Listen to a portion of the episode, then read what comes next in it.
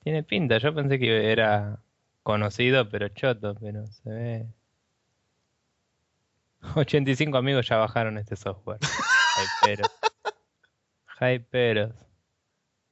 ¿Qué va a hacer mi amigo? No voy a decir su nombre para no escracharlo, pero con esto no tengo la menor idea. ah, pero para el Game Maker es gratis. Sí. Ah, mira, hijos Obviamente de que lo estoy bajando, no sé qué voy a hacer con él. 19 pibes ya se lo bajaron, 19 de mi lista. ¿Qué mierda? No, esto se lo tengo que preguntar hoy mismo cuando termino de grabar el podcast, se lo pregunto. Ladrón, hijo de puta, solamente porque es gratis se lo bajó. Cierta Estoy persona seguro. que empieza con G. Eh, no, cierta persona que empieza con E.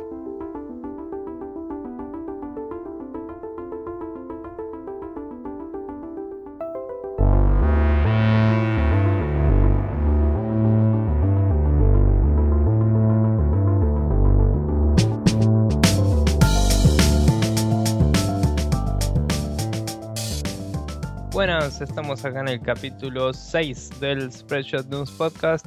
Estamos con Maxi. Hola Maxi. Hola, ¿qué tal? A Maxi le duele un poco la garganta, chicos, y Oh. le gusta exagerar también. Así que no va a hablar nunca más en todo el capítulo y voy a hablar yo solo. No, mentira. Yeah. ¿Qué, qué, qué se cuenta, Maxi? Bien, bien, un poco, un poco con la voz tomada por circunstancias climatológicas, asumo.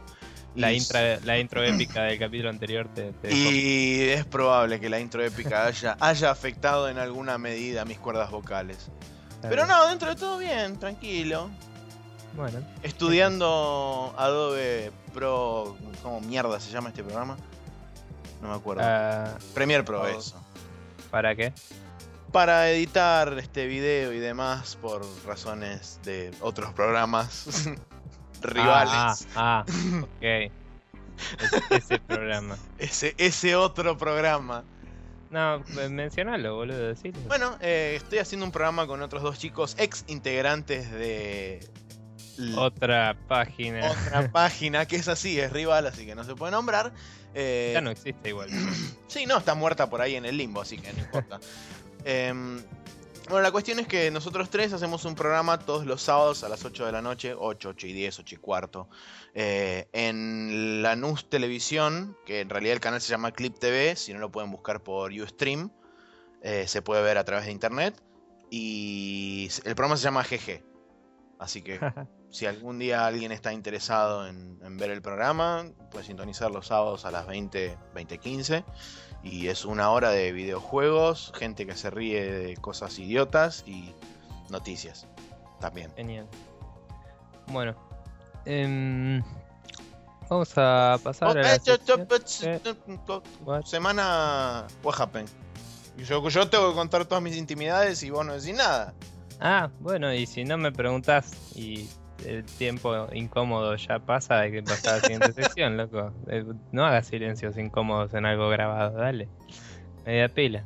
No, yo tranqui, medio dolorido. Como te dije ayer, hice mi primer esfuerzo físico eh, deportil en mucho tiempo. Y está todo como dolorido. Yupi. Pero bien, el fin de fue mi cumple, festejamos, viva la Pepa. Sí, y... Nuevo récord de cuenta. Sí, nuevo récord de, de cuenta en el bar, gracias a todos los que vinieron. Y mm, nada, eh, es como que ahora me cierra la tarjeta y quiero comprar más juegos, así que tengo que jugar más rápido, básicamente. Pero bueno, y voy a hacer la expansión este mes del disco de Play 3, así que es una buena excusa para prender la Play de nuevo y ponerme con eso de una puta vez, la puta madre. Congratulaciones. Danke. Bien. Ahora sí, vamos a pasar a la eh, sección de No, no, no, no vamos a ningún lado porque acá vos anotaste Ah, en el machete. Sí, sí, me sigo colgando. Bueno, vamos a hablar de nuevo, como tratamos de hacer siempre, a menos que nos olvidemos como giles, de eh, feedback que nos dan ustedes, personas que nos escuchan. Y en este caso, eh, un amigo, Fe- Fer Herrera, me dice que le gustó nuestro programa como viene y no le cambiaría nada en particular, digamos, pero sí le parece que falta un poco de discusión y de como en un momento me, dijo que estaría bueno que tuviéramos gente con una idea eh, como ponele, poner un fanboy de Xbox y uno de Play, así medio opuestos, eh, y, que se den más así. Pero eso, eso me lo dijo hace un tiempo, pero bueno, hace poco hablamos un poco más y, y nada, igual yo le conté que nuestra idea o sea, se dieron que hubo muchos capítulos de solo noticias por ahí. Sí. Hubo la, la Tokyo Game Show y todo ese asunto. Y, esa semana que hubieron 8 mil millones de noticias porque sí. Y ahora nada, vamos a justamente algunos días hablar de reviews y esas cosas, como el día de hoy, por ejemplo. Así que con suerte le parecerá más copado a él. No se olviden de escribirnos si tienen así dudas, preguntas, cosas que quieren que hablemos, si quieren decirnos cómo mejorar en algún aspecto, nos escriben a contact.spreadshotnews.com eh, o en facebook.com barra spreadshotnews o en nuestro Google Más que lo pueden buscar o en spreadshotnews.com o .com.ar o en Twitter en arroba spreadshotnews. Ahora sí, vamos a pasar Ahora sí, bravo. De Now Loading. Let's rock.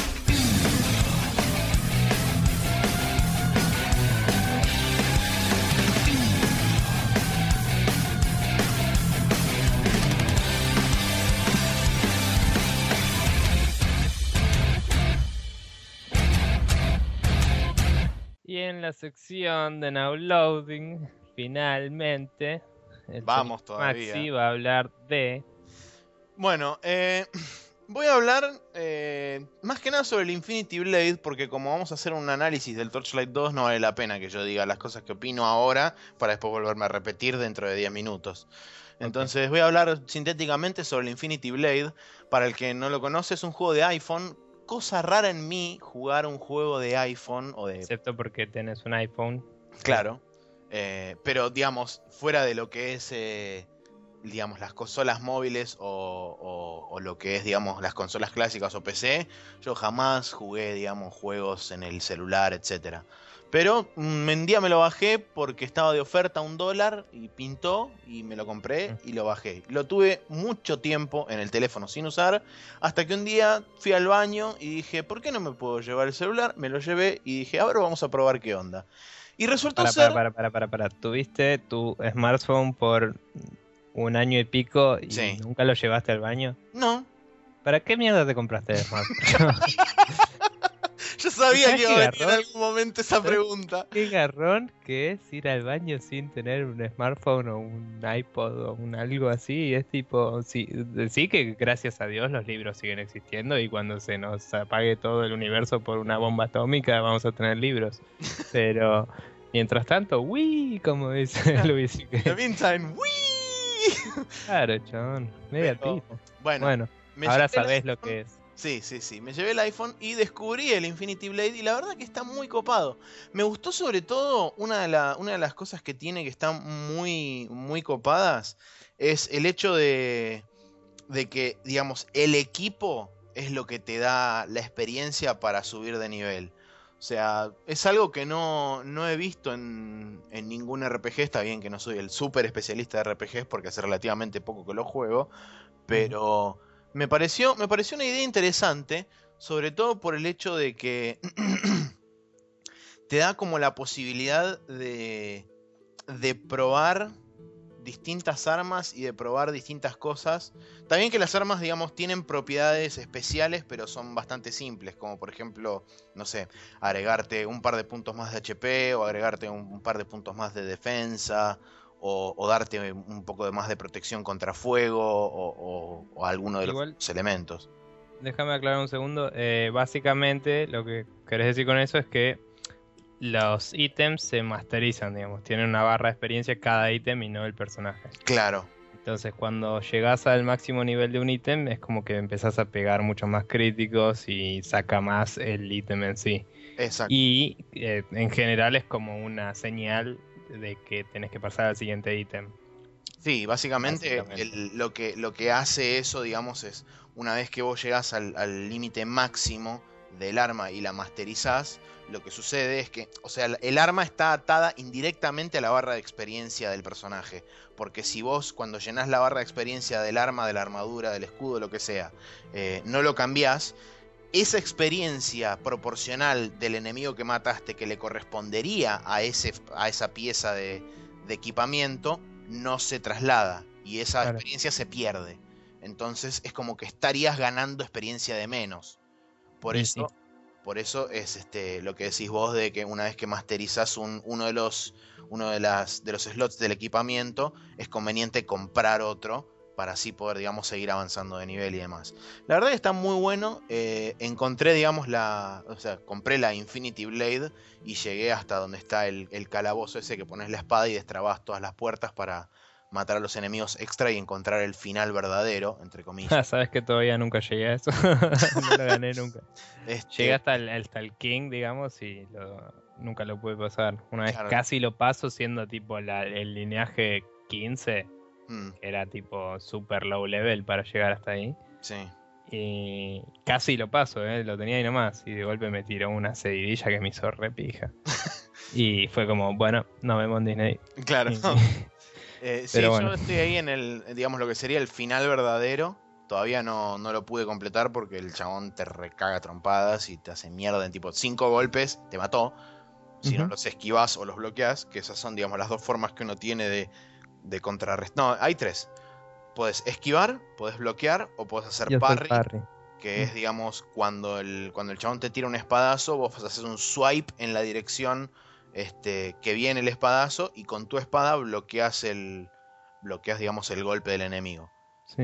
Tenés chance Digamos que, de que eso lo dejes tuneado para vos poder darle masazos.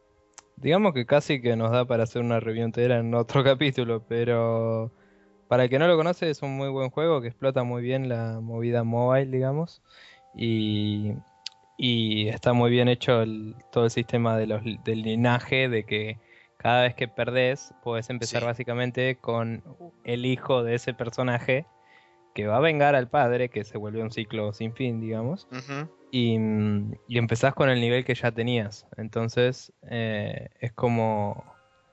Los enemigos son más fuertes, pero vos también ya tenés más velocidad y más cosas. Exactamente. Y, y empezás con ese equipamiento, con ese nivel que tenías. Entonces es como que se vuelve un juego para grindear, si querés. Y, Sí. se, y se vuelve muy iterativo, pero está muy bueno para jugar justamente en un, en un aparato mobile. Para hacer un juego real time, digamos, está muy bien implementado el, el estilo de juego como para que no sea frustrante si, si no sé, si jugás de a 5 minutos, ponele. Sí, además lo que tiene de bueno es que las batallas están encapsuladas, o sea que cada batalla es independiente de la siguiente y de la anterior, por ende vos podés arrancar una pelea, la terminás y podés tranquilamente cerrar y bloquear el teléfono y guardarlo y seguir con tu vida, que no pasa nada porque cada, en cada batalla hace un save automático el juego Claro. que te permite, digamos, seguir avanzando desde ese punto y poder ir ganando de a una batalla y, nada.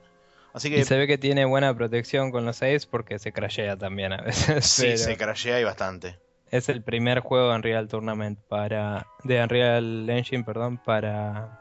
para iPhone, así que anda resarpado, pero probablemente hoy ya haya uno mejor, como por ejemplo el Infinity Blade 2. Pero, pero bueno, la verdad que es muy buen juego. Si no lo conocen y tienen un iPhone o un iPad, ahí lo tienen. Te digo que andan mejor inclusive en iPad y iPhone, en iPod y iPhone que en iPad. Porque ya es como incómodo cuando es muy, pan- muy grande la pantalla hacer los swipes. Tipo en el iPhone o en el iPod usas los dedos pulgares y listo. Y- o un índice y a la mierda y alcanzas todo. Y en el iPad es tipo súper complicado. Lo jugué en el de un amigo una vez y es como... No da. Pero bueno. Yo estuve jugando al Torchlight, del que vamos a hablar en breve.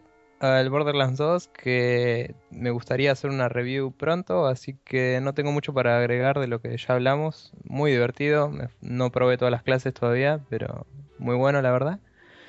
Em, el Faster Than Light, que ya hice la review y todo, pero le di un cacho más este, esta semana y tuve la mejor partida hasta ahora, que llegué hasta el final.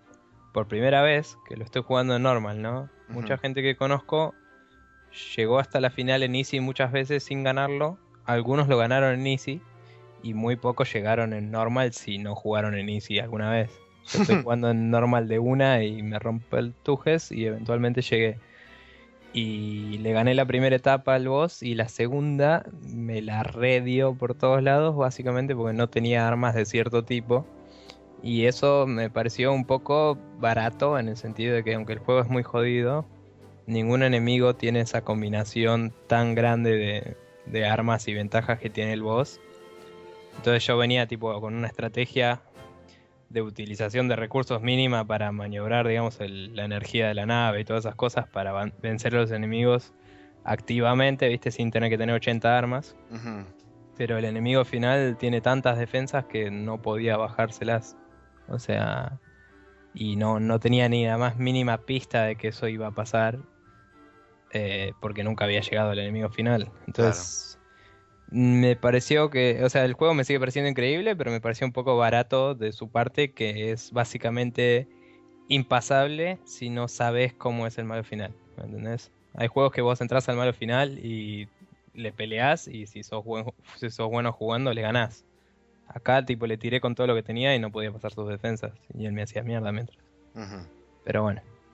Eh, igual fue buenísimo y súper épico y me recostó y fue como, oh, qué zarpado. Y ahora voy a estornudar para un segundo. Sí. Está muy bien eso. Bravo, fuerte el aplauso para el estornudo. Gracias.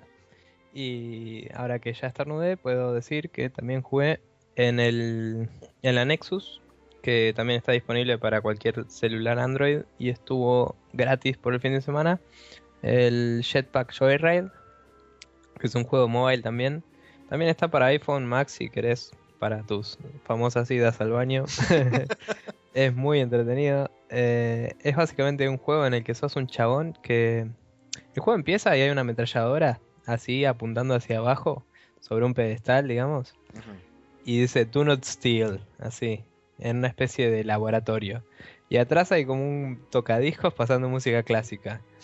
Apretás en la pantalla y explota la pared a la mierda. Un chabón agarra la ametralladora, se la pone como mochila y la usa de jetpack, tipo disparando hacia abajo. Y ese es tipo, así es el juego. Entonces el personaje avanza hacia adelante y usando la ametralladora como jetpack vas avanzando y esquivando obstáculos. Y todos los chabones que pasen por abajo los matas, básicamente. Entonces es como súper ridículo, over the top, fucking awesome. Y tiene un montón de vehículos y cosas re locas, un montón de achievements que te van marcando para ir pasando las distintas etapas del juego, digamos. Entonces no solo es llegar muy lejos, sino que también te dice, bueno, para ganar un achievement tenés que eh, jugar un juego y perder entre 300 y 400 metros. Entonces en, en ese momento en particular tenés que buscar algo que te mate de una, ¿viste? Claro. Y, y se vuelve un poco frenético también, tipo, no sé, conseguir tantas monedas de- en una sola partida, todo así. Y tiene un montón de cosas, entonces es muy rejugable, muy divertido y muy así para jugar de a ratitos también, entonces está bueno para lo que sea, tipo el Bondi o lo que sea.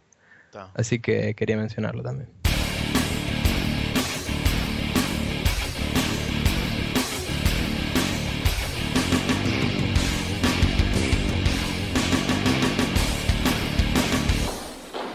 Y en el Rapid Fire de hoy vamos a hablar de algunas noticias eh, destacadas que tenemos, por ejemplo, el anuncio de que PSN va a tener un servicio al que llamaron básicamente Day One, que es de compras de juegos eh, en la fecha de salida, digamos, digitalmente.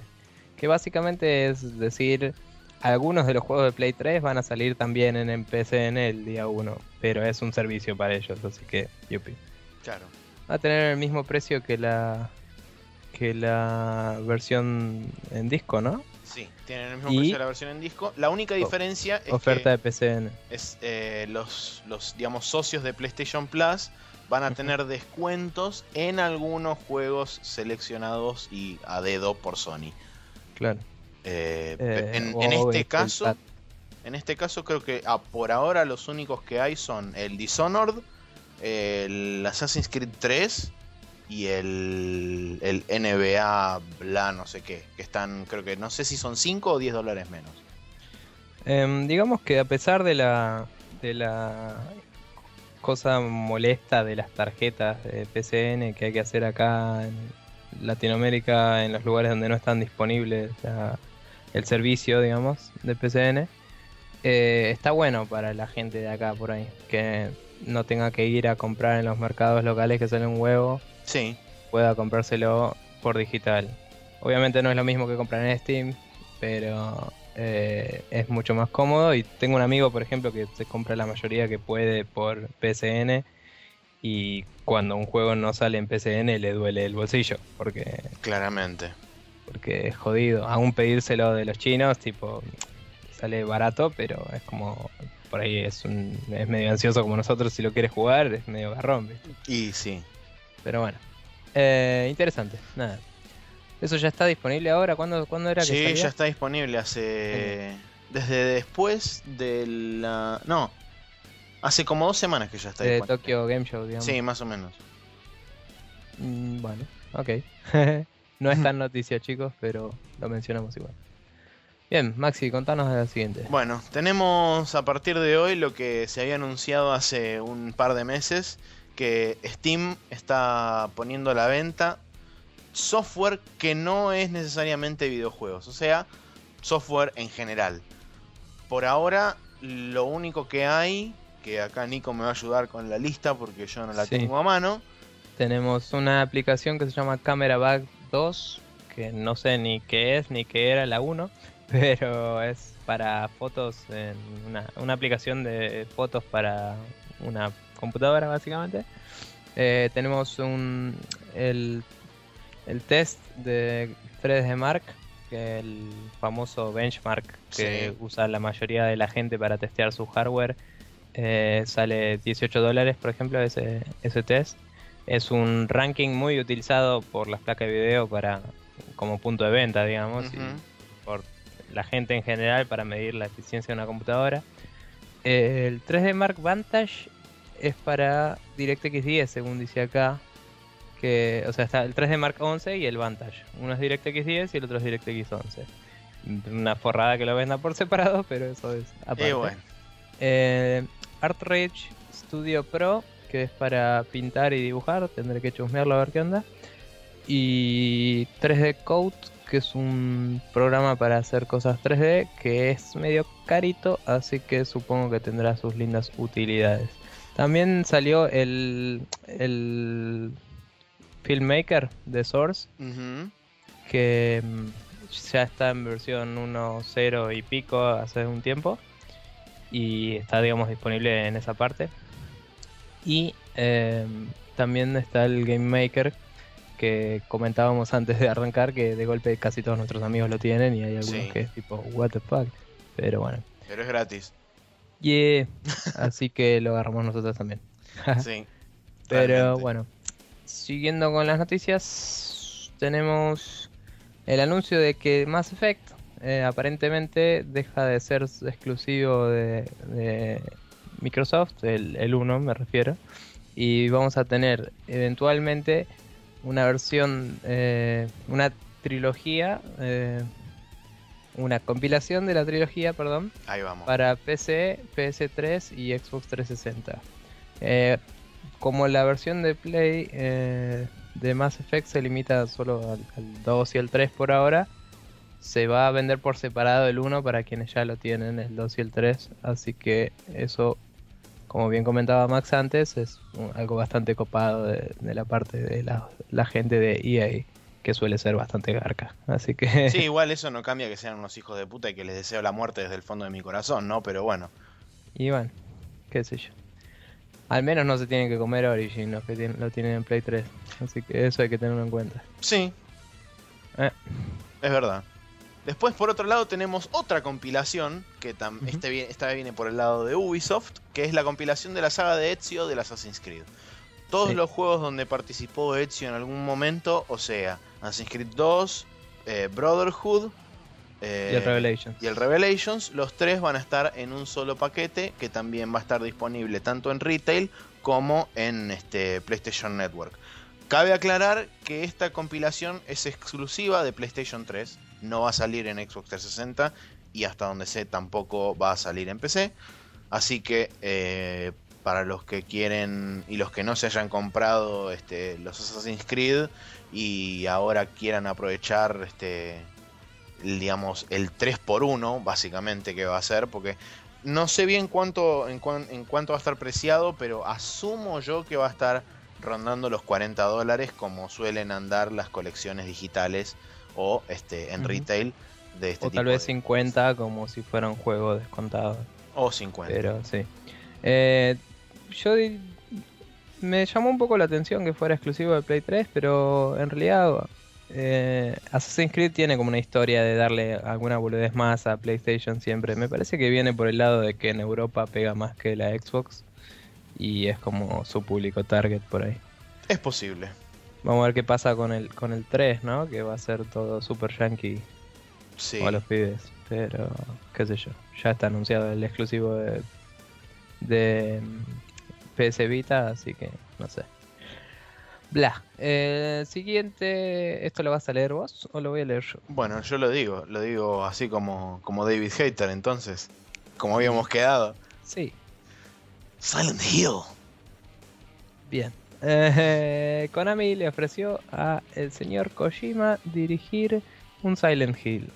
Y Así eso nomás. hizo que mucha gente se mojara los pantalones. Espera, hagamos Eh. un minuto de silencio y dejemos que la noticia llegue a los cerebros de la gente y que piense un segundo, ¿qué es lo que representa esto? Bien, suficiente. ¿Entendieron? Kojima, Silent Hill, ok, Bien, ¿no? Gente marcada por la guerra. y War has changed. claro. Y así arranca el Silent Hill 923. Y tipo pirámides en cabezas que lanzan cabezas nucleares. Pyramid Head launches nukes. Pero bueno. Eh, Daisy fue confirmado para diciembre como standalone, que ya hace rato se sabe que iba a salir y se suponía que iba a salir antes de fin de año. Aparentemente así será. Sigo sin saber si a los que son dueños del Arma 2 les van a cobrar o no eh, por el juego. Se había hablado en su momento cuando se rumoreaba esto que el plan era regalárselo a los que tuvieran el Arma 2, pero no sé si eso va a ser una realidad porque lo está comercializando la misma empresa y no es tipo un proyecto del chabón, digamos. Claro. Así que veremos que qué ver. pasa con eso. Cuando sepamos algo le diremos. Y lo último del día es el Cortex Command es que está disponible en Steam. Yo como no Sí. tengo demasiada idea de qué es lo que se trata, de vuelta una vez más, Nico. El Cortex Command es un juego que estuvo disponible en alguno en uno de los Humble Bundles y creo que se agregó como extra en alguno de los otros. Y yo había jugado hace mucho tiempo la beta gratis que hubo cuando el tipo lo estaba desarrollando. Fue un juego que estuvo en desarrollo por muchísimo tiempo. Y es muy loco porque es 2D, tiene física eh, realista tipo el Worms, digamos, que puedes destruir el escenario, ¿viste? Y como pixel perfect collisions y cosas así re locas. Pero también tiene como cosas más tipo Havoc, de que llegas a jugar con la física al punto de, no sé, usar cosas para balancearte y cosas así.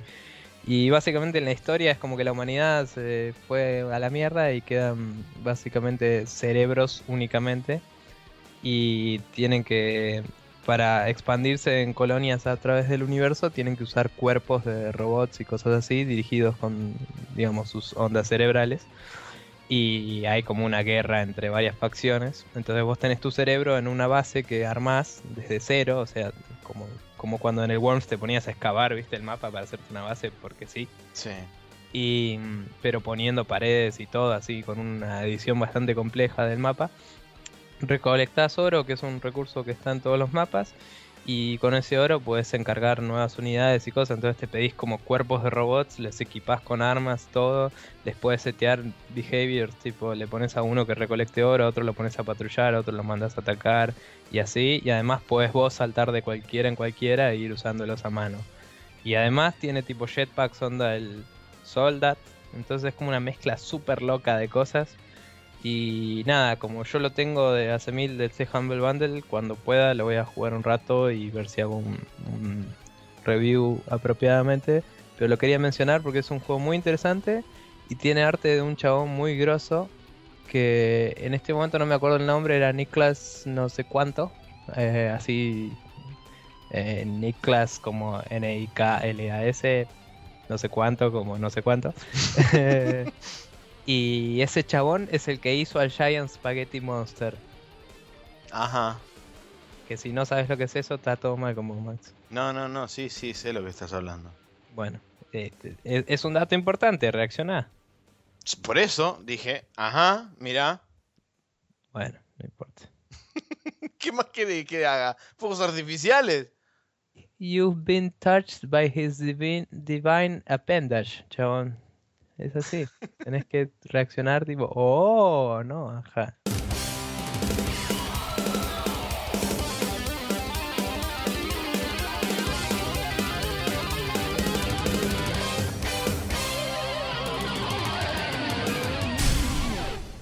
Y en el debriefing vamos a hablar, como adelantamos, del Torchlight 2. Yes. Take it off, Torchlight Maxi. 2, bueno, Torchlight 2 desarrollado y publicado por Runic Games, disponible tanto en Steam como en forma retail, o sea, en cajita, y en su sitio oficial, que si no me equivoco es runicgames.com. Eh, en realidad es torchlight2game.com, pero sí. Bueno, Runic, Games lleva, lleva el sitio del Torchlight. Todo esto, o sea, el, el juego está disponible por 20 dólares.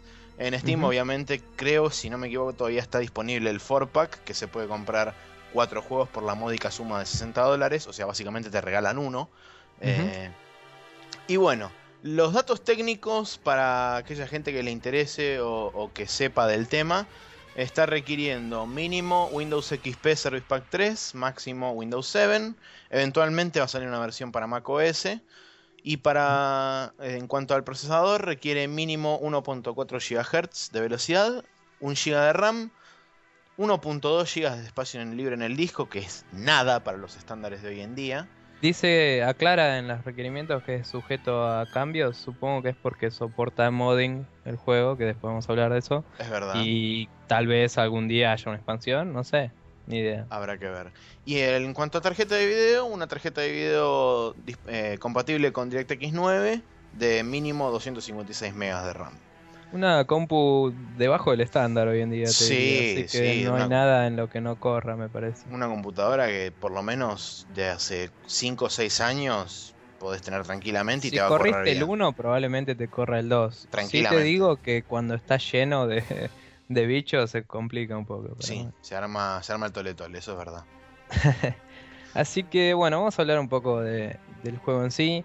Sí, Eh, para quien no jugó el primero, básicamente el Torchlight es un juego Diablo-like, digamos. Fue hecho por los que hicieron el Diablo 1 y el 2, de hecho. Algunos. Sí, los- el, el CEO de, de Runic Games es el game designer y fundador de Blizzard North, Eh, que fue el que uno de los que participó en lo que fue el, el game design principal del Diablo 2. Así que, junto con él Sí. también se llevó varios devs, también cabe aclarar cuando se fueron y cuando cerró, mejor dicho, Blizzard North. Muchos de ahí fundaron lo que es hoy en día Runic Games. Así que, si encuentran similitudes entre el Torchlight y el Torchlight 2 con el- los Diablo, ya saben por qué. Ajá. Eh, bueno, el Torchlight 1 era muy similar al Diablo 2 en todos los aspectos, eh, agregando nomás la, la famosa pet, que te era una mascotita que llevas con vos, que te ayuda en el combate y te permitía vender los ítems em, sin volver a la ciudad. Eh, Sí. Y básicamente el gameplay en general era muy igual, pero no contaba con cooperativo. Desde el principio se anunció, cuando salió el 1, que estaban planeando hacer eventualmente un MMO con eso.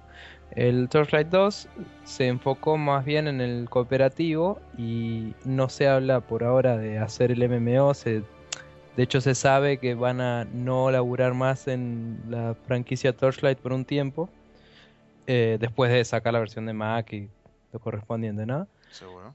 Pero, mm, pero bueno, es un sucesor eh, más que apto, digamos. eh, mejora en todos los aspectos que yo recuerdo del 1. Tiene mejores gráficos, mejor gameplay. Ahora vamos a hablar de eso seguramente Sí.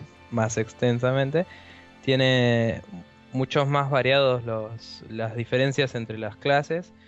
Eh, tiene el- la mascota en sí tiene la posibilidad, por ejemplo, de, de comprar ítems también. Entonces le puedes pedir que te compre pociones. Que si no tenés ganas de volver a la ciudad es increíble eso. Es una locura para cualquiera que juegue ese tipo de juegos sabrá lo que es.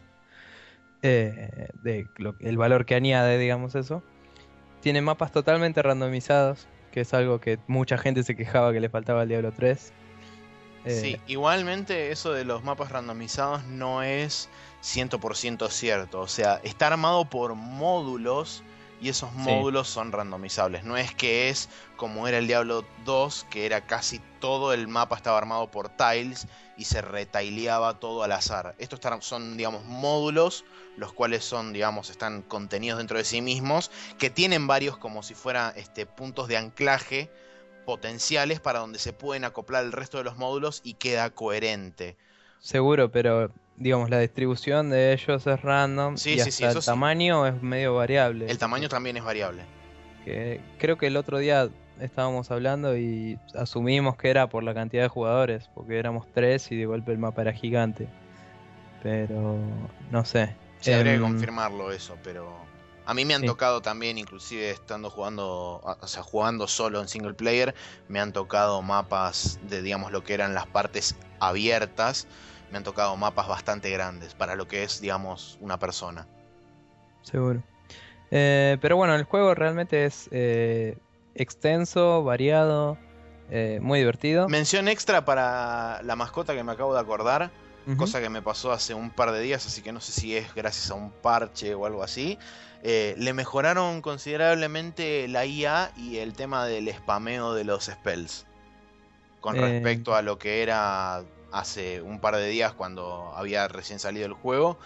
Con respecto a ahora le mejoraron bastante el tema del spameo de spells. Lo cual es una ventaja y una desventaja a la vez. Porque por ejemplo yo que lo tengo equipado con un spell que es el de Heal All. O sea el que nos cura a todos. Sí. Antes como le spameaba cada 3 segundos, o sea, ni bien se le terminaba el cooldown, lo volvía a spamear, yo no me preocupaba por este casi, ca- casi que ni me preocupaba por curarme. Y ahora como le cambiaron eso y solamente te cura cuando, digamos, realmente lo estás necesitando, eh, eso, A veces digamos, estás al borde de... te modifica, a mí por lo menos me modificó bastante el gameplay y me hizo tener un ojo casi todo el tiempo en mi burbuja de HP para, para que no me esté muriendo cada dos segundos. Y en cuanto a los spells ofensivos, también lo mejoraron eso. Ahora no, tampoco spamea, salvo que lo pongas en modalidad agresiva. Si pones al- a la mascota en modalidad agresiva, contémosle que también tiene tres modalidades: tiene modalidad agresiva, defensiva o pasiva. La agresiva, básicamente, ni bien entra un enemigo en el rango de visión de tu personaje, la mascota sale corriendo a atacarlo y no le importa si está rodeado de 60.000 bichos. Lo más probable es que se muera, pero bueno. El modo defensivo, lo que sucede es que la mascota se queda todo el tiempo pegada al personaje principal y cuando en vos general ataca a empezás... tu target. Exactamente, cuando empezás a atacar a un enemigo, la mascota ataca a ese enemigo. Y el pasivo, lo que hace es la mascota se queda básicamente atrás tuyo y solamente en el caso de tener spells, castea spells. Si no, no pega. ¿Y si le pegan a él tampoco? Si le pega, sí reacciona. Si le pegan a la mascota, reacciona. Pero si no, no reacciona. Está bien. Em, bueno, el pet tiene un tamaño de inventario igual al personaje, entonces Sí. te sirve para básicamente duplicar tu tamaño de inventario y te permite con un botón ir a vender todo a la ciudad. O sea, lo mandas a vender toda la ciudad según dónde estás en el juego, el tarda más o menos tiempo. Eso es igual al 1, pero como adelantamos antes, eh, puedes mandarlo a comprar también eh, scrolls de portal, eh, scrolls de identificación y pociones. Tanto de mana como de Em, HP. Para quien sea veterano de los viejos diablos y eso, no hay que aclarar del portal, del scroll de portal de identificación. Para quien haya jugado únicamente al 3, sí, porque en el 3 básicamente no están y no sirven para una mierda. Y en- básicamente en el Diablo 3 hay que identificar ítems porque fuck you, o sea, en vez de darte el ítem te lo dan con un signo de pregunta y tienes que hacer un botón derecho al pedo. En este te dan un ítem que si no sos de nivel suficientemente alto, por ahí no sabes qué es. Entonces ahí necesitas un scroll. Y si no tenés el scroll, no- nunca puedes usar el ítem hasta que no seas de nivel suficientemente alto. Exacto. Em, lo- algo que tiene este juego también que... eh, bueno, no quiero decir todo lo que tiene que no tiene el Diablo 3, pero es como la comparación fácil, ¿no? Mm. Eh, algo que si quieren trae desde el Diablo 2 es el hecho de que podés customizar cada uno de los stats del personaje por separado y eso te permite acceder a algunos ítems antes de llegar al nivel requerido. Sí. Porque los ítems pueden ser para nivel 12 o destreza 40, ponele. Entonces, si yo soy un arquero, nivel 8, por ahí ya tengo suficiente destreza para usar un arco que para mi nivel es buenísimo, entonces eso me sirve para levelear más rápido inclusive. Eso hace que el armar el personaje sea una experiencia más eh, por ahí estratégica y entretenida. Y eh, también como que te da un poco de lugar a no encasillarte tanto en una build, sino eh, decir, bueno, este ítem subo un poco de destreza y después subo un poco de fuerza para este otro ítem, total me sirve también. Un amigo contaba el otro día que con un Berserker, que es una clase, ahora vamos a hablar de las clases, es una clase de ataque melee, terminó usando, que, suele usar encima de los puños, terminó usando una espada y una pistola, básicamente, porque es lo que mejor le da a su stats, digamos. Y funciona bien, o sea, no, el juego está muy bien armado alrededor de, del sistema de stats que tiene, ¿no? Claro. Em, otra cosa que podemos mencionar son los skills. Los skills son eh, también, como en la mayoría de estos juegos de este tipo, divididos en tres árboles. Solo que en realidad esos árboles son sets de skills de distintos... eh, Y que tampoco son árboles en realidad, sino que son, este, como bien dijiste vos, sets o este, conjuntos de skills que lo que Claro. sucede es que a medida que uno va llegando a cierto nivel, esas skills se van habilitando para que uno le pueda ir cargando puntos de puntos de skill para, digamos, poder aumentarles el poder o los efectos o lo que sea. No tienen relación directa con lo que sería el, entre comillas, nivel anterior de skills. O sea, uno no tiene una skill precedente a otra, por ende uno le puede poner un punto a una skill y una skill que está mucho más abajo o directamente una skill de otro árbol distinto que está en el medio, le puede poner 1, 2, 5, 20 puntos, lo que se le cante, este, simplemente por el hecho de que la desbloqueó a determinado nivel. Sí. Em, eh, en realidad es mucho más complejo de lo que parece esto, porque primero los skills suben con vos en, en nivel, digamos. Sí. Si yo tengo una skill que saca, eh, que me cura 2% de daño por hacer algo, ese 2% es porque soy de nivel tanto, pero si subo a el doble de nivel, por ahí es 4%. No, lo que tiene es que justamente como no tiene números fijos, sino que está hecho por porcentaje, la escalabilidad que le brinda el porcentaje es que siempre va a ser el porcentaje de lo que vos estás, por ejemplo, en el caso de la esquileza, es lo que vos Bueno. estás haciendo de daño en ese momento. Y no es lo Bueno, mismo tipo fue, hacer. fue un mal ejemplo, pero en algunos sí pasa que es un más 2 y si subes de nivel pasa a ser más 4. Sí, sí, eso también hay. O sea, los skills crecen con vos aun si no los leveleás. Si los leveleás su bonus es mucho mayor y además algunos skills cuando los leveleas más de una cantidad te dan un bonus extra. Sí. Eh, entonces si subís 5 niveles de un skill de ataque, en general son todos los activos esos. Si subís 5 niveles de un skill eh, activo, te da un bonus extra. Si subís, eh, no sé si son otros 5 o si son 10, no sé si es exponencial o, o lineal ahí. Pero si subís hasta el siguiente checkpoint, digamos eso, Sí. eh, te da otro bonus. Y después tenés otro más. Entonces, tenés niveles, tenés muchos ah, vos niveles. decís los tiers, claro, son tres tiers de 5 puntos cada uno, lo que Claro. estás hablando vos. Eh, entonces, eh, nada, por ejemplo, un ataque de rango, cuando llegas, eh, cuando vas subiendo cada uno de los, de los niveles que tiene, te da básicamente más daño por por ahí menos costo de maná o menos tiempo de, de- de casteo o lo que sea. Y cuando llegas a 5 te sube el rango en una cantidad considerable. Sí. Entonces es, es interesante.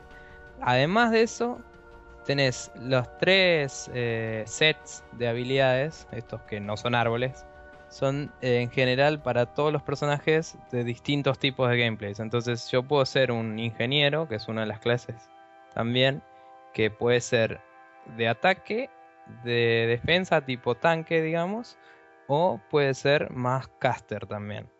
Y vos puedes ser un mago de ataque, un mago un poco más orientado al healing por ahí, ¿no? Eh, según las tres ramas, o sea, las tres, este, los tres sets el, del el mago. debe ser todo de damage. El pero- mago es más que nada daño, pero lo que tiene es le- las distintas capacidades elementales. Tenés Fire Claro. Mage, Ice Mage o Electric Mage, que son, digamos, la- las, tres, las tres sets de habilidades. Lo que tiene es que, por supuesto, el, el Fire Mage es más daño así a lo bruto, a lo guaso. El, el Thunder Mage es como más burst damage, o sea, tiene habilidades que hacen mucho daño inicial y, y después, digamos, van de- va decayendo el daño con el tiempo. Y el Frost Mage lo que tiene son muchas habilidades defensivas. Claro. O sea, hace daño a través de, por ejemplo, recibir golpes o, o transferir daño al, al enemigo y todo ese tipo de cosas. Por ahí no es tan análogo, pero digamos que más o menos suele ser. Si vas a enfocarte en atacar enemigos eh, simples, atacar en área y ser más de soporte, digamos, Claro. o ser tipo tanque. Entonces, eh, el Berserker también tiene una rama que es de tanque, que básicamente si, eh, si estás eh, en el juego, básicamente absorbes todo el daño y, todo el mundo te pega a vos. O sea, ll- llamas la atención y todo. Hay otra rama que es mientras vos pegues te curás y sacás cada vez más. Entonces es básicamente de damage dealing. Ujú. Y hay otra rama que también es más de casteo, que tiene un montón de cosas que les tira curses a los enemigos o te bufea a vos y a los tuyos. Exactamente. Entonces es como interesante que puedes tener mucho tipo de gameplay con cada uno de los, de los personajes. Y como además no son árboles, puedes elegir los skills que más te gustan de cada una de esas ramas. Eso Entonces está- básicamente es el bueno. sistema se complejiza a pleno y me parece increíble lo bien balanceado que está. Sí, Debe ser por eso que estuvo tanto tiempo en beta, imagino. es probable. De hecho me acuerdo que cuando jugué la beta por un fin de semana, eh, hace un tiempo ya, algunos de los skills estaban disponibles en la beta antes, digamos. Eh, y probablemente era o estaban probando qué tan overpowered estaban esos skills o estaban todavía definiendo el orden en los que los destrabas según qué tan eh, overpowered eran para, para Sí. los niveles bajos, digamos. Sí, es muy probable eso. Pero bueno, eh, ahora sí, hablando un poco más de las clases, por ahí, eh, tenemos el, el Ember Mage, así se llamaba el mago, sí. Ember Mage, El Berserker, el Outlander, Outlander, y el Engineer. El Engineer, para empezar, es eh, principalmente usa. eh, todos los personajes pueden usar todas las armas, básicamente. Eh, es más como el Diablo 2 en ese aspecto que, que por ahí el 3. Y el, pero tienen como un arma predilecta, si se quiere. O armas que tus skills directamente te dan bonus con esas armas. Entonces el, el Engineer usa armas de dos manos, cualquiera, pero por default, por default viene con un mazo, digamos, que es una llave de tuerca gigante, de hecho. Eh, y también usa cañones de dos manos, que son eh, tienen un poco de splash damage y pegan mucho daño de una, pero tienen un fire rate medio bajo. Eh, lo que tiene de interesante el Engineer es básicamente que la rama de daño de, de DPS se enfoca mucho en el uso del mazo y las armas melee y tiene mucho de control de área también, tiene como para golpear el suelo y hacer una oleada de fuego y para hacer un arco eléctrico que rompe todos los escudos de los enemigos. Que cuando un enemigo viene con escudo se defiende muy bien, pero hay algunos ataques tuyos que son específicamente diseñados para poder romper las defensas. Y, mm, y están muy buenos, digamos, para romper el- el- los grupos de enemigos y mandarse a lo cabeza, que es lo que suelo hacer yo muy bien. Em, después tenés otra que es de, más enfocada en el cañón y en casteos de cosas, entonces es más para quedarse un poco de atrás y ser más estratégico si querés. Eh, que también tiene para sumonear unos eh, robotitos que son tipo arañas que explotan y otros que uno que te cura a vos y a tu party y cosas así. Y, y después tiene otra rama más que es la de eh, no me sale en este momento tanque. la de tanque, que es básicamente, como hablábamos antes del Berserker, es como absorber mucho daño y eh, tenés eh, para usar particularmente escudo y un arma de una mano que te, sube muchas skills con el escudo. Entonces por ahí si tenés un escudo con mucha defensa, eso le suma tu daño. Y además puedes hacer un shield bash que estunea a los enemigos y cosas así. Em, algo que no mencionamos antes de los skills es que también hay unos skills pasivos. O sea, dijimos que había activos y pasivos. Pero los pasivos también dependen de, del el set en el que estás. Y están buenos en general para. Aun si te estás enfocando en una de las ramas, en uno de los sets, suele estar bueno ponerte otro de los pasivos. Porque eh, sueles tener uno que te sube la defensa, uno que te sube el ataque, otro que te sube los críticos.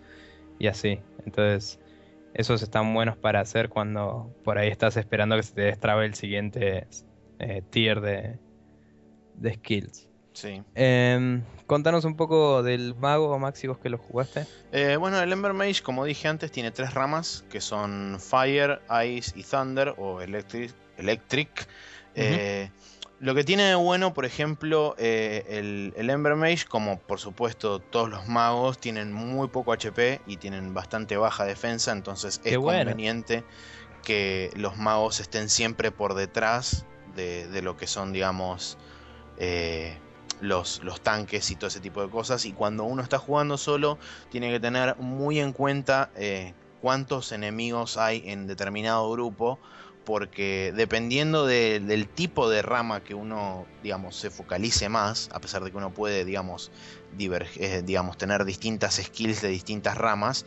Por ejemplo, si uno se dedica más a Fire Mage, el Fire Mage más que nada tiene eh, habilidades de crowd control. Entonces tiene mucho de AOE, eh, tiene mucho de, lo que es este daño, damage over time y todo ese tipo de cosas que justamente permiten grandes cantidades de enemigos reducirles bastante rápido el HP a todos a la vez, cosa de poder zafar de situaciones medias peligrosas. Eh, como dije antes, el, el Frost o lo que es la parte de, de hielo del mago eh, tiene muchas habilidades defensivas en cuanto a que, por ejemplo, si uno recibe daño o si uno le queda poco HP, le aumenta la defensa a través de un escudo de hielo o todo ese tipo de cosas. Y tiene una habilidad que justamente que te la comenté a vos el otro día cuando hablábamos sobre el, sobre el Ember Mage, eh, que no cuadra demasiado, pero se entiende si tenemos en cuenta que Frost es la rama defensiva, que es el teleport. Tiene lo que sería, digamos, un, un teleport que cuando a uno le pegan deja una figura de hielo y se teletransporta a un lugar al azar. Creo que son 3 metros en el tier 1, 4 o 5 eh, en, en lo que son tier 2 y 3. Y donde aparece, digamos, donde spawnea de vuelta, tiene una, un halo de, de- también de, de hielo, el cual protege, digamos, al, al- al mago por creo que son 5 segundos. Entonces, esa estatua... Igual había, perdón, había otro teleport también que era que tiraba como un Nova, ¿no? Que era más Pero activo. Ese teleport, el que decís vos, es pasivo. Que tenés Ah. una chance de castearlo cuando a vos te pegan. Que en realidad no te lo Ah. casteas a vos mismo, sino que se lo casteas a los enemigos.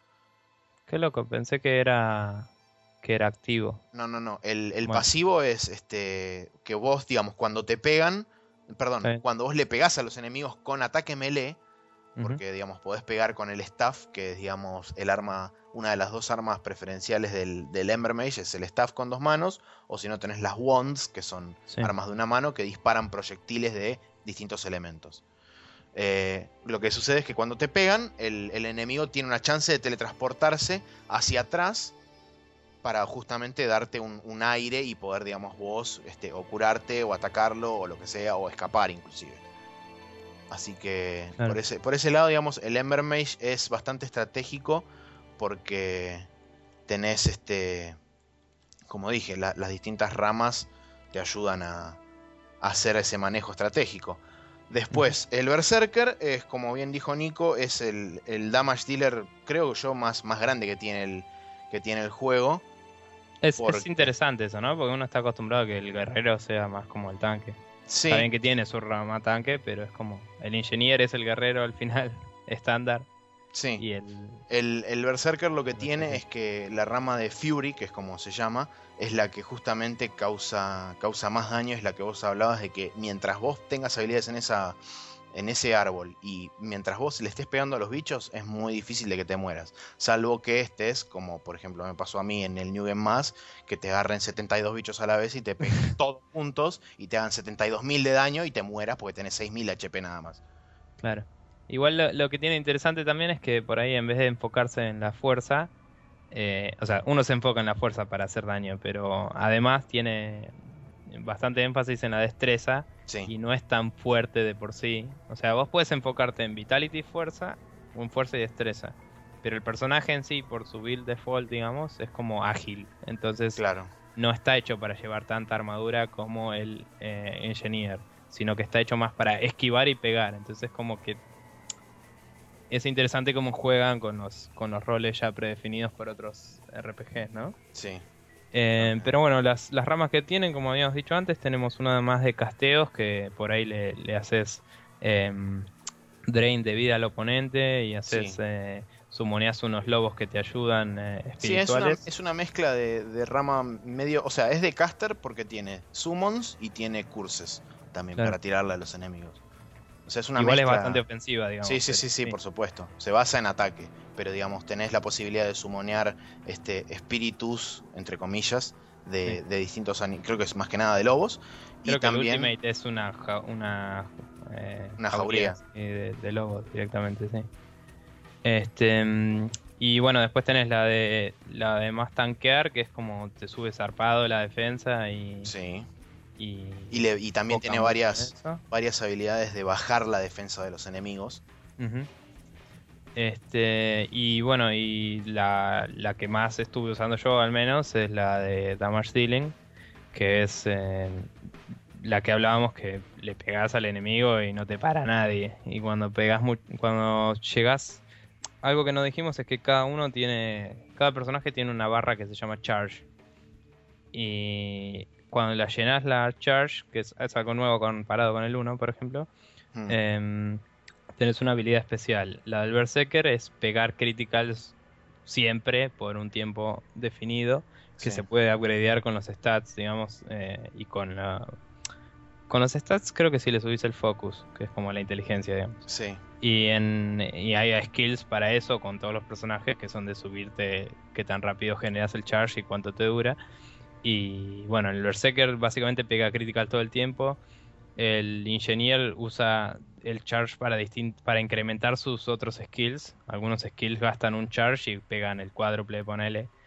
Y el mago tiene mana infinito por un tiempo, que es súper OP, Sí. zarpado. y, O como le digo yo, después- gratis.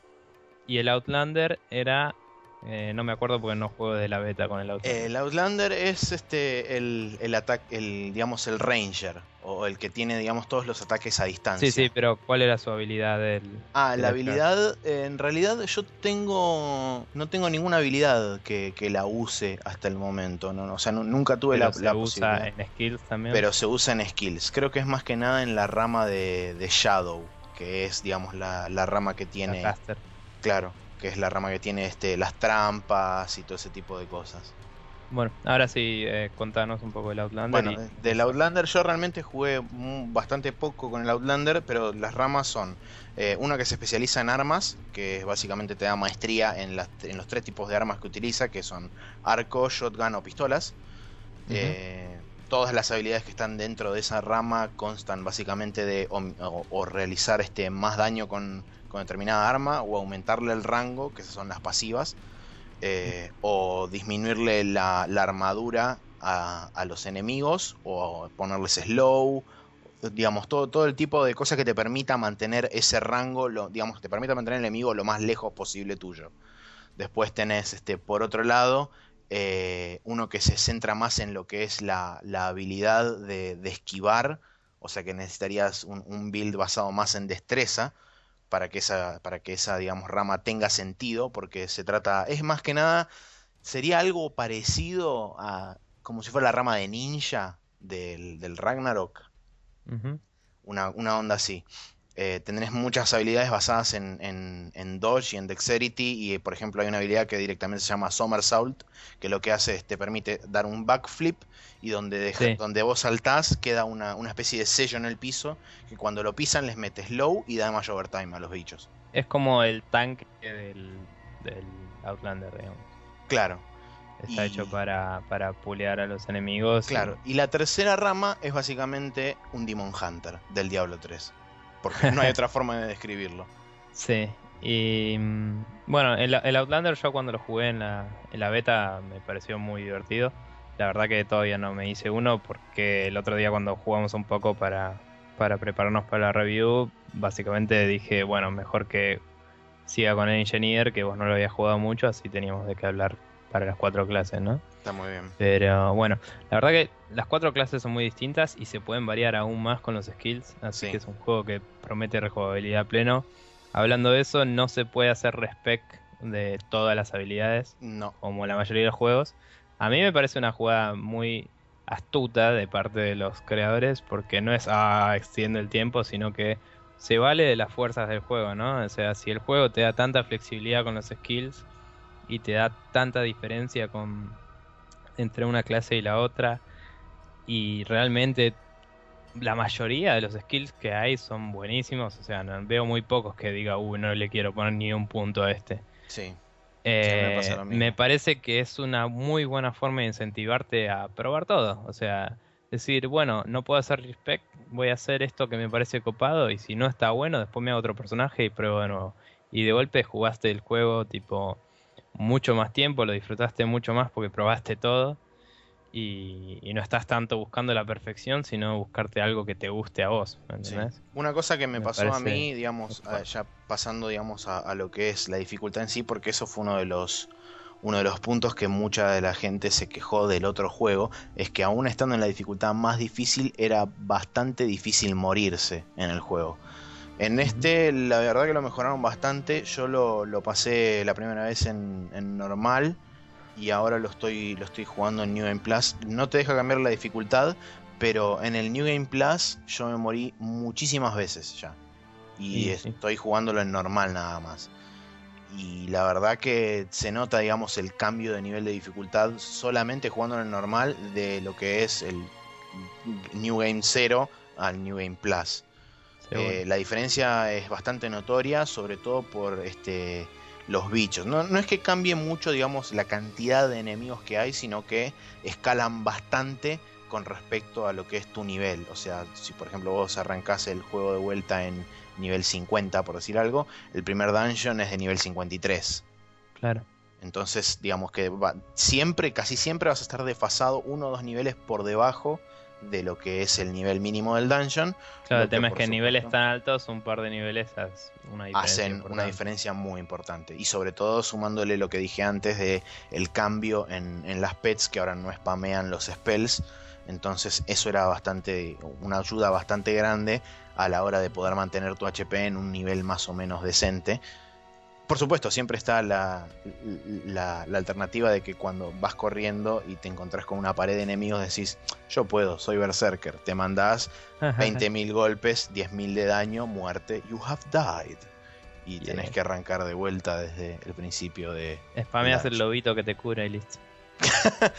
Seguramente. Sí, de hecho, las pociones yo me las, las trago como si fueran agua ahora. Sí. Eh, bueno, eso, las pociones. Em, hay un- está bueno que hay un shortcut que te usa la poción más Sí. zarpada que tenés encima. Eh, nunca vas a necesitar la más liviana, siempre vas a necesitar la más zarpada. Porque Sí. si- o la necesitas o no la necesitas. Si la necesitas, vas a necesitar que sea rápido. Así que Exactamente. está buenísimo. Y me parece una forma muy eficiente de usarlo. Sí. Em, nada, la verdad que es un juegazo. eh, está muy bueno. Tiene cooperativo hasta 6 personas. Por si eh, no nos habían escuchado la vez anterior, contábamos eso. Eh, el networking anda muy bien. La parte de hacer el matchmaking anda bastante para el orto. Eh, sí, eso es algo que o sea, no el que pero el agregar amigos y conectarse con el amigo es una cosa medio tediosa porque si yo lo agrego a Max, él no me tiene, yo lo tengo a él. Entonces él me tiene que agregar a mí también y ahí nos tenemos los dos. Entonces yo puedo ver su juego y puedo entrar a su juego. Para poder entrar al juego de un amigo que dice que está hecho solo para jugar con sus amigos, yo tengo que estar en su lista de amigos. Claro. Pero además tengo que poder verlo yo donde está. Entonces, eh, o me pasa el nombre de su juego y lo busco en una lista interminable, o eh, tengo que tenerlo a él como amigo para encontrarlo. Y es medio tedioso y boludo y no sé por qué no lo hicieron mejor. Para poder importar amigos de Steam tienen que tener eh, el perfil público y todo. Yo lo tengo público y aún así no me anduvo, no sé bien qué pasó. Eh, pero se supone que eso te importa a tus amigos que tengan el juego y anda todo mágico. Así que con suerte será el caso y si no es, por ahí con suerte se pache pronto. Así que nada, el juego está como dijimos, 20 dólares o 15 si compras el 4-pack, que es muy recomendable para jugar con amigos. Sí. Y la verdad no tiene desperdicio. Em, por ahí podríamos postear algunos screenshots y cosas eventualmente. Eh, así que nada, seguiremos viciándolo para el deleite de ustedes. Seguro. Porque somos muy así eh, dedicados a nuestra comunidad. Pero bueno, ¿algo Y- más que quieras decir, Maxi? No, de mi parte creo que cubrimos todo lo que, lo que realmente estaba ahí para Ah. cubrir. Eh, hace un rato largo mencionamos que soportaba mods. Eh, era uno de los puntos de venta. Eh, los puntos de venta son básicamente todo lo que la gente se quejaba del Diablo 3. Eh, se banca a jugar en LAN, se banca a jugar sin estar conectado en internet y soporta mods. Eso significa que, por ejemplo, un artículo que nos pasó hoy nuestro amigo Emi, eh, se puede hacer que aunque no se banca respequear todas las skills, en el juego se pueden respequear los últimos tres. Pero hay gente que quiere respequearlos todos. Entonces puedes directamente meterte en los saves del juego, cambiarle un save para tener una poción que Que te te respequea todo. respequea y usarla y nadie te va a tildar de tramposo, digamos. No sé si es lo más copado de la Tierra, pero el hecho de que se pueda modear el juego y que esté abierto a la comunidad me parece muy copado y puede llevar a cosas muy interesantes como, no sé, nuevas misiones, calabozos y gente respequeable, no sé.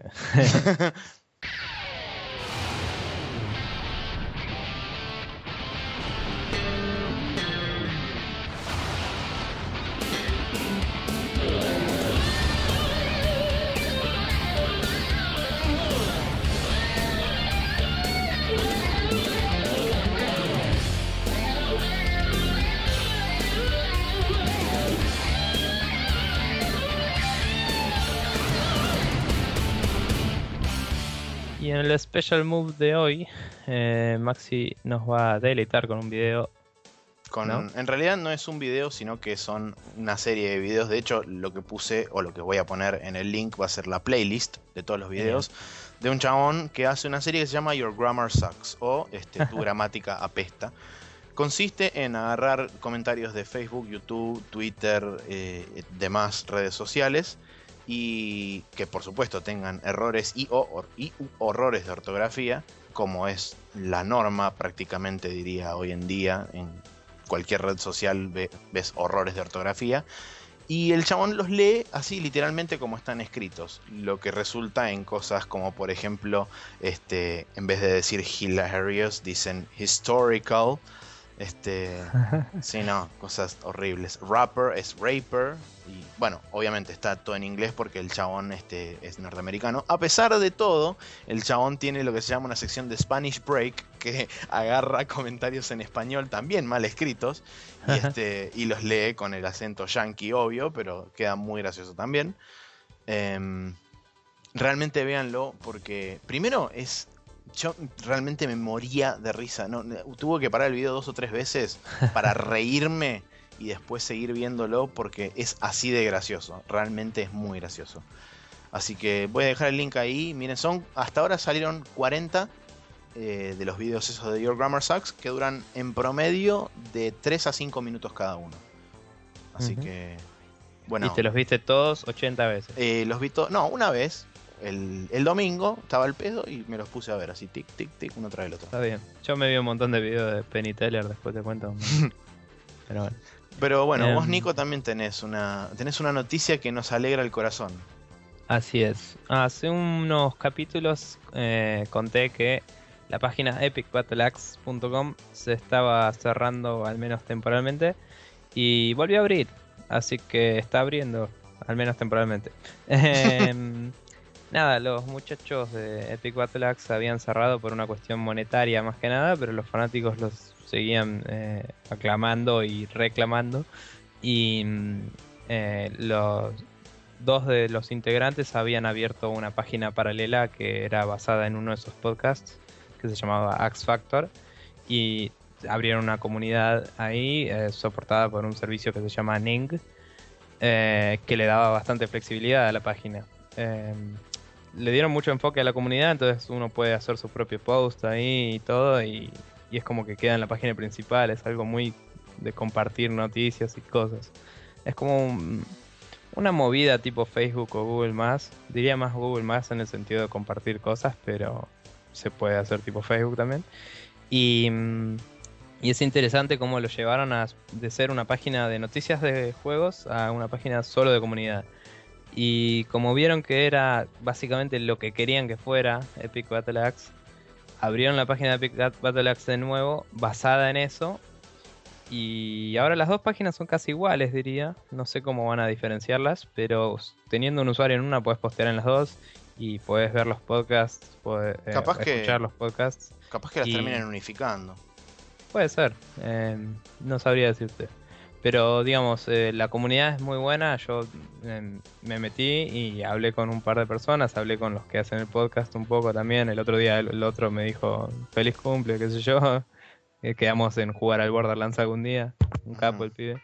Y, mm, y bueno, y la verdad que muy interesante página y muy bueno que hayan vuelto. Y los podcasts, si saben inglés, están buenísimos. Eh, los invito a que pasen y los escuchen y ahora que vuelven a video también los vean. Porque todo el mundo re- reclamaba que vuelvan a tener video.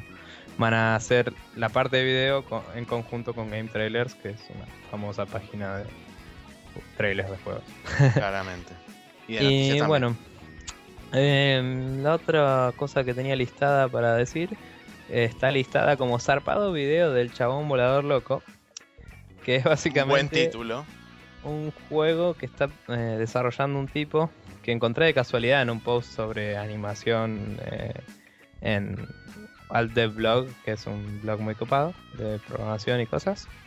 Eh, y nada, es un video sobre este juego que está en una versión totalmente super alfa, diría, o menos, eh, que es un personaje eh, tirándose en estos trajes eh, voladores tipo, creo que se llaman winged suits, pero son como para glidear, ¿no? Son los que usa en una de las películas eh, Angelina Jolie, en Lara Croft, Tomb Raider, todo eso. Y, y nada, en YouTube hay unos videos muy zarpados de eso. Y el chabón básicamente está recreando esa sensación en un juego con una eh, velocidad y un- una sensación de, eh, de vértigo, digamos, que me parece muy interesante. Y nada, me pareció algo muy destacable a nivel técnico, aunque por ahí no tiene los mejores gráficos porque es todo súper chorizos el chabón. Eh, está muy bien hecha la animación y la física de- del personaje mientras cae y lo re veo siendo algún juego exitoso como lo fue el a Total Disregard por Gravity, que está en Steam hace rato con él. Que es de paracaidismo. Pero bueno. Eh, nada, un capítulo largo. Eh, Sí. O más o menos igual de largo que los otros, si lo editas, creo que va a quedar más o menos igual. Así que vamos a cerrar con eh, nuestros eh, habituales chivos sociales. Sí, señor. Maxi, Bueno, ¿querés? eh, sí, cómo no. Eh, confituras, eh, regalos, plata, todas esas cosas divertidas que nos quieran mandar a contact.spreadshotnews.com sino a facebook.com barra spreadshotnews, el perfil de Google más de los números locos, eh, spreadshotnews.com o .com.ar. Eh, Twitter, ¿por qué siempre me trabo con Twitter, boludo? Yo no entiendo. ¿Para ¿eh? que le escribo Twitter al Sí, documento? por así se favor, boludo. por vida. Este, Twitter en Twitter. arroba spreadshotnews. en arroba Spreadshot News o también nos pueden, se, se pueden suscribir a iTunes y pueden bajarse automáticamente el, el podcast cada día que sale los lunes. Este, y lo tienen ahí en su eh, dispositivo escuchador y lo escuchan. Y también tienen el feed en la página, que lo estoy agregando ahora porque si no nos olvidamos. Ah, Eh, mira. ¿ves? sí, no sé por qué lo puse todo en mayúscula y eso me perturba, así que ahora lo voy a cambiar, pero no importa. Pero bueno, no importa. Eh, nada, en la página se pueden meter y tienen un feed de aparte para el podcast. Que con suerte empezaremos a subir más contenido, así que está bueno si quieren escuchar el podcast en particular, agarrar ese feed. Vamos a tener otro feed para el resto del contenido.